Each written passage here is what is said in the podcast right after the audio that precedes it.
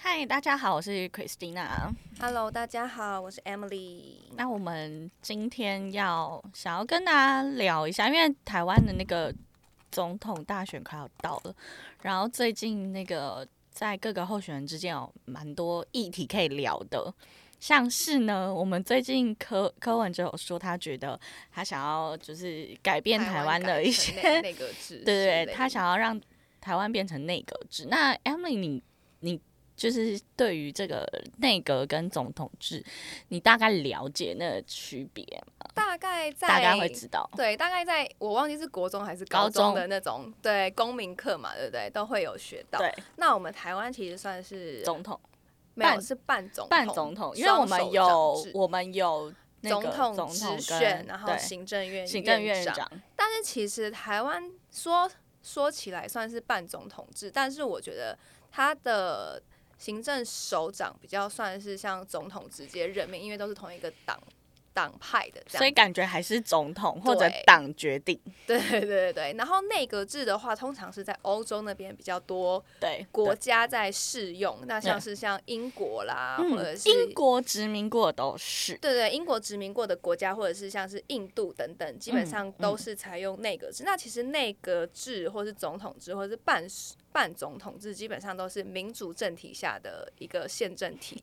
体太制。对，嗯对对对所以他们也都是适用于民主国家，然后只是差别在于他们的总统是民选出来的，还是是由国会那边推派一个呃领导人这种嗯嗯概嗯念。对对对。然后像其实像呃刚刚提到的，像内阁制很多嗯的原因是因为他们的呃元首，像英国他们元首其实是呃现在是国王嘛，以前是女王，那其实他没有实权，所以他其实是授予就是国会最大的党，那这个党去决定谁要当。就是虚算是元首嘛，元首也算就是党魁，对对对对对，党魁就就是他们最大呃国会里面的最大的党会推推派一个领导人当做总理啦，对说总理对，他总们理其实是总理这样，嗯对对对。然后内阁制基本上就是行政跟立法统一合合在一合起在一起对，就没有像我们台湾分什么行政院、立法院，然后你要先过行政院，然后再过立立法院，然后永远都不会过这样。 因为如果不是同一个政党，就很容易在立法院那边都被挡下对来。对对，但如果是内阁制，就因为它就是同一个政党，但也会有倒戈的风险。对，而且对内阁制的风险也是，就是说怕会一党独大，然后结果最后就是国会啊，或者是总理，基本上也都是同一个人，那在野党就呃就会牺牲掉在野党的声音，那他们的立案基本上也是都不会过，这样子可能就会有这种风风险啦。对对对，对，那其实像我觉得，我觉得像有。就每个国家不一样，像有些国家他们虽然是内阁制，但他们流行是很多的不一样的政党，嗯然后嗯去跨党派阻隔。对，那这种跨党派阻隔，通常是因为因为你国会，呃，你一定要达到一定的席次，那席次对、嗯你就算是最大党，但是你没有过半，过那你个可能席三次，十趴，对你对还是要跟别的党派组成联合内阁这样子，嗯，对啊，然后嗯一起就是行政这样子，对。对，那为什么柯文哲这一次会 提出他想要联合政府？这个我是真的不太了解，我对台湾的政政治比较少在关注。Christina，你那边是听到他说什么？我没觉有得因为他最主近要存在感超高。对，因为主要是因为他们这么新的政党，他并没有那么多的人才或者那么专业的人才，所以他的的确他当选他还是要网罗，就是可能民进小党党或国民党的一些以前有经验的。前辈们来来当他部会的首长或什么，嗯不然要怎么去营运？就那个人可能连流程都不知道怎么跑， 那就很麻烦嘛。嗯，然后，可是像联合内阁在欧洲很多国家是很盛行的，对像德国啊、荷兰啊，然后反正就还蛮多欧洲，像北欧也很流行这种方式，那因个为是他们的嗯民主其实都比较比较走非常前面了啦。我觉得他们有点是呃民主的社会，那叫什么？那叫什么？就是先锋对对，不是，就是他们，他们是因为他们的那个社会福利很好，嗯，所以他们又有点像是共产党那种，就是共治社会。哦，当然比较他偏们左一点对点，，但是他们又很民主，所以我觉得他们就是到了到了就是一个民主的程度，他们其实就会更容易接受不同声音，所以他们就会非常多的不一样的政党，嗯然后甚至他们党魁就是也会换来换去，对，或者是 even 是他们的像首相啊什么，都也是会会变数还蛮大的。对但是我觉得内阁制就像你刚刚说的，他们其实蛮多会就你就算今年是四年一个任期，或是五年一个任任期，但他们中间的变数真的很大。对就是他们有的时候会有不信任案的投票，或是对罢免对这些，他们超常对出处， 对就是会有这种奇对怪的体制出出来，所以等于是说你这四年中间的政府的动荡，其实是我觉得波动还蛮大的。对对啊，对，那我觉得好处是因为他们是由议会里面的最大的党的党魁去担任总理或者首相，嗯，所以他们在程序上面比较不会有什么哦，我我我过不了的法案，我法这个法案就是。他们只有不想过的法案， 就没有过不了的法案，比对较是这样。那因为他们假设他们最大党只有三十趴，他怎么样都还是要跟别人合作才会过那个法案嘛。对，所以他们已经行之有年。那我觉得台湾缺点，现在台湾其实就是有蓝绿两个政党而已，嗯所以嗯台湾就是好，假设绿的过半，那绿就没有过不完、过不了的法案。那如果是蓝过半，它假设今天是不同的颜色执政，它就是我就可以挡到底。嗯嗯嗯，所以它的好处跟坏处就是，假设这个法案对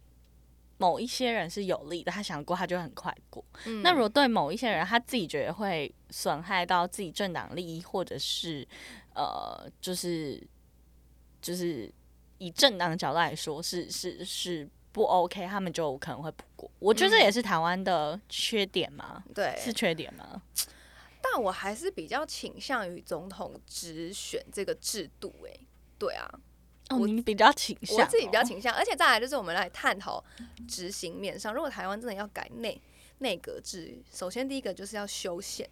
修宪宪感觉就是有够一大难对啊，修宪有够我是难，对，修光宪会很花难对啊，花一个总统任期四年应该也过不也完，没有 办法，对，对啊，不太可能变内阁制。我觉得联合政府可能还有机会，就当呃党越来越多党，然后票越来越分散的话，我觉得还有可能做联合政府，就是大家那个。就是合作一下这样对，但不太可能就变成内阁，因为我觉得内阁是因为以前在英国，在他们开始要争取民主的时候，他们的国家的元首原本是国王或或女王，然后要变成民主的状态的时候，那时候产生出的一个就是历史的蜕变吧。嗯，那像总统就是在法国大革命的时候生出来的一个一个政治的方向。对，所以现在法国其实是算是总统啊对，对法国的对总统嗯所以这就是因为英呃法国没有，就是那时候并没有皇室了，所以才会分分立出来这对样。对对，那我觉得各有好坏啦。那就像你支持民选总统嘛，你觉对得我自己每是个人都要有支持票？民那选你总那你支持十八岁那个嘛？虽然他已经过了，你说十八岁的投票对权吗？你支持吗？我先反我啊问你，我不支持啦。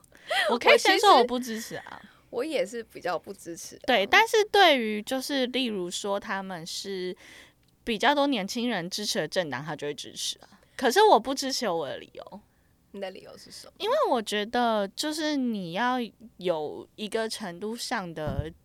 无论是年纪、经验跟教育程度，你才有办法去用，就是更理性的去投票，嗯你跟而我不是的被理由鼓一吹。样因为十八岁，我现在回想到十八岁，我可能是同学，大家想投什么我也会跟对，我着觉投得的十那八种。岁的票仓那一个族群很容易被会沦为民粹主义对下啊面的一些就是、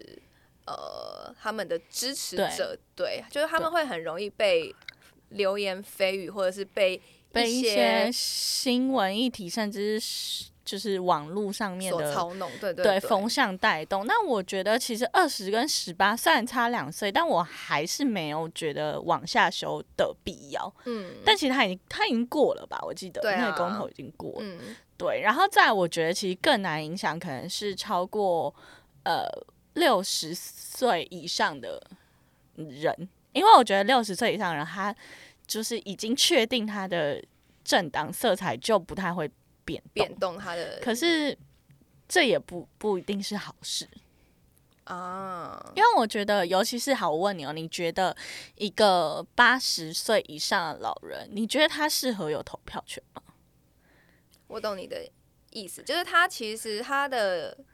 因为他的年代已经不是现在这个年代，他的年代可能他人生最美好的时期是可能是四十年前就，是对他的那他的 memories 或者对他没有跟着时代在走，他可能就已经就是对有他自己的那个僵固的想法啦，对对对那他的票就是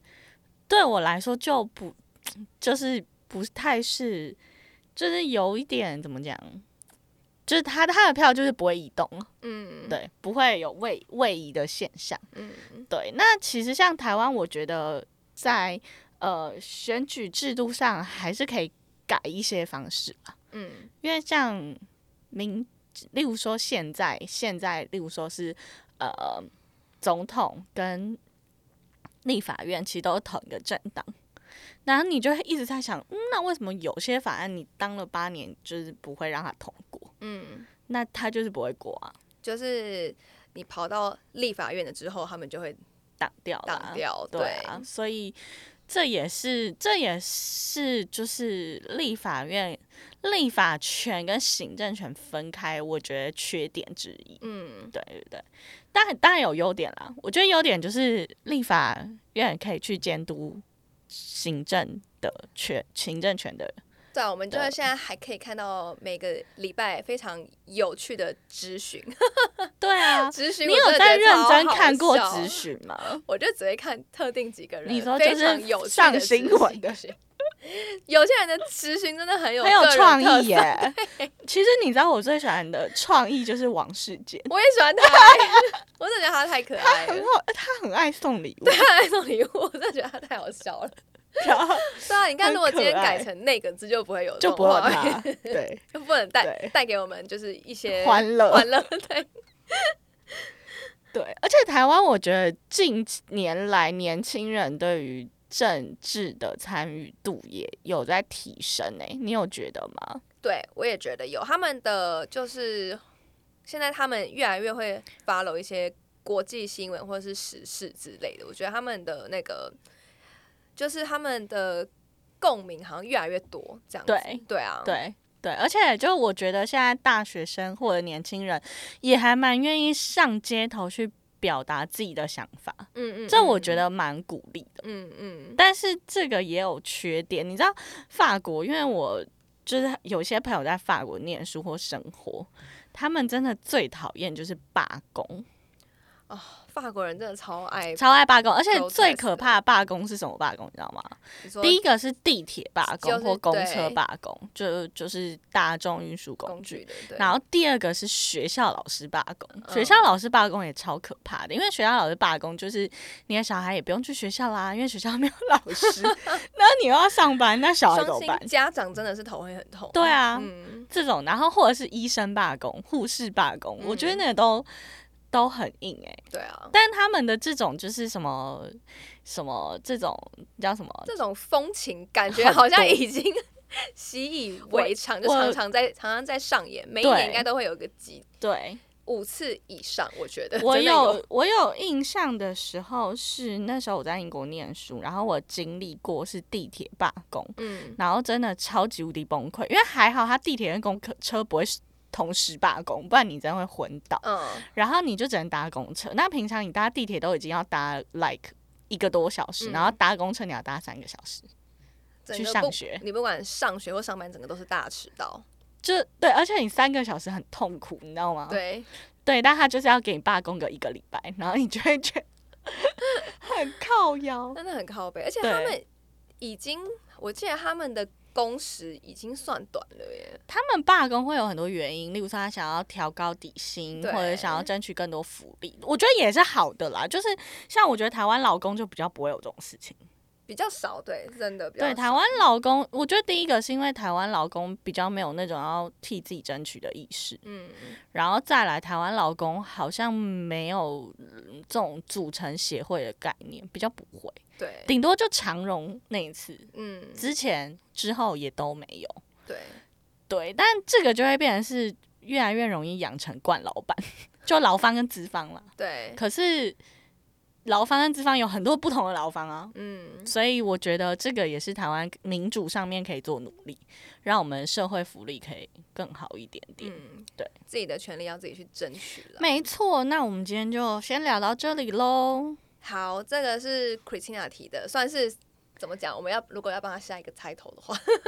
就是内阁制内阁 verse 制 verse 总统制， 我俩就很容易闪快。随 便啦。好，好，那希望大家喜欢我们今天的议题，下次见喽，下拜周拜，见，拜拜。